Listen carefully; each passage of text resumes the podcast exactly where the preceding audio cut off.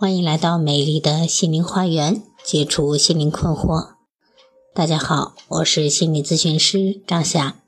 我的微信号是美丽花园的手写大写字母，也就是大写的 M L H Y 加数字一二三四五六七八九。我的 QQ 是二五零七幺幺四二零幺，欢迎大家与我沟通联系。咨询收费，听众咨询可以享受最高优惠。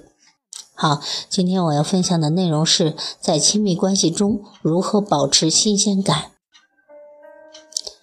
保持新鲜感是婚姻的一个非常重要的一个点啊，因为我们的婚姻要提升质量，就要时时给它增加新鲜的感觉。就如为了使我们买回来的蔬果永远新鲜，人们才发明了保鲜功能的冰箱和保鲜膜。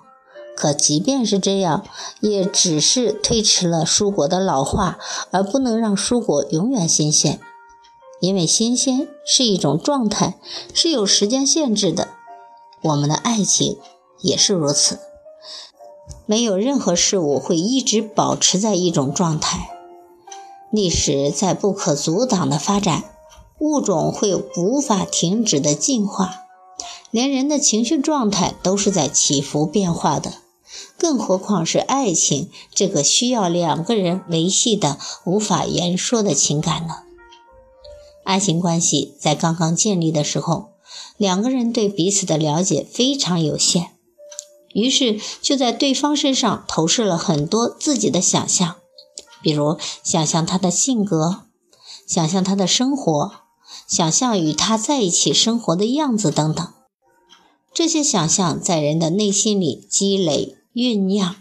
势必会变成来源于生活而高于生活的艺术品，而不是真实的那个人本身。随着两个人深入交往，对方越来越多的展露在你面前，你能够去想象的空间也越来越少。如果说与一个人刚认识以半年为限的话，那半年后新鲜感就会逐渐减少。时间再长，新鲜感也就自然消失了。美国的心理学家曾经在他的著作里提出“关系的发展阶段”一说。他认为，两个人的关系从认识开始会经历五个阶段：浪漫期、权力争夺期、稳定期、承诺期和共同创造期。而黄焕祥和麦基卓在他们合著的《懂得爱》一书中认为，这五个阶段并不是线形的，而是一个圈，即关系走到共同创造期以后，又会回到新的浪漫期，再继续开始新的循环。这个观点更符合中国人的思维模式。但无论关系的反战是线性的，还是会自我循环的圈，有一个不争的事实是，关系确实会随着时间的推移一直在发展，人也始终在或明或暗的变化。只要人们认真的体会在生活的不同阶段的关系状态，关注爱人在不同阶段的变化，其实每一天都是新鲜的。每一天，你都在与一个不同的人相处和交流。但是有一段时间，“审美疲劳”这句话挺流行的。那句“我和他一起，就像左手摸右手，没什么感觉了，但是砍了呢，又觉得疼”，这样的对白，让很多人更进一步的走入了爱的误区。人们并没有意识到。在信息爆炸的今天，每个人都可能在一天之内发生很大的变化。比如，偶然的经历一个足以改变看待世界的事件，也可能由于听了朋友一席话，就决定换个方式活着，甚至只是无意间看了某则关于环境恶化的新闻，就开始热衷环保和公益了。而我作为咨询师，更多的体验是，很多的咨客只有一次咨询就改变了他的生活方式，就开始新的生活，这是非常常见的。而这些转变，有些是明显的表现在了行为上，而更多的是连当事人自己都觉察不到的，偷偷的在潜意识里面滋生了。如果人们没有经常的关注伴侣，关注亲密关系，没有经常和伴侣进行深入的交流，就会可能发生很可悲的事。误以为结婚多年的伴侣仍然是当初的老样子，继续用旧的方式去对待他，却不知道伴侣早已经变成了另外的人，有着与当初不同的需要，与当初不同的想法。人们就这样处于互不关注的状态，把冷漠和麻木解释为审美疲劳。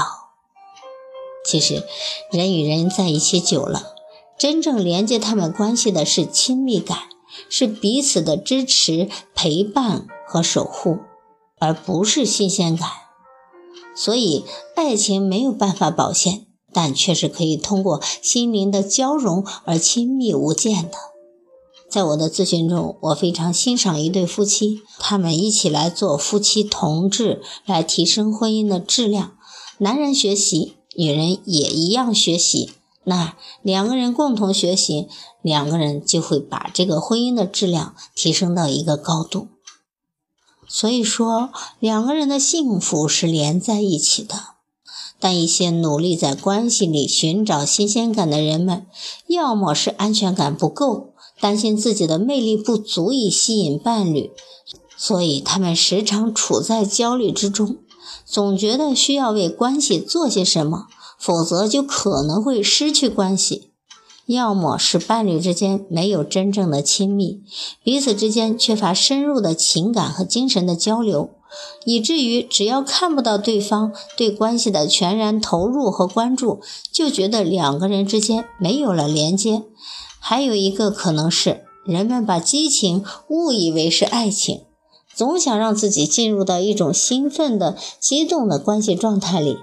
觉得唯有那样的感觉才是爱情，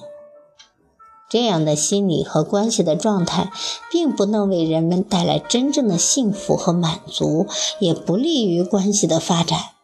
所以在亲密关系里，互相的提升，互相的努力，看到对方的变化，关注对方，要知道你们的幸福是连在一起的。好，今天的分享就到这里了。如果大家觉得我的分享有益，可以给我的文章打赏。如果大家在情感心理方面有困惑，可以加我的微信或者 QQ 预约我的咨询时段。好，谢谢大家的收听，再见。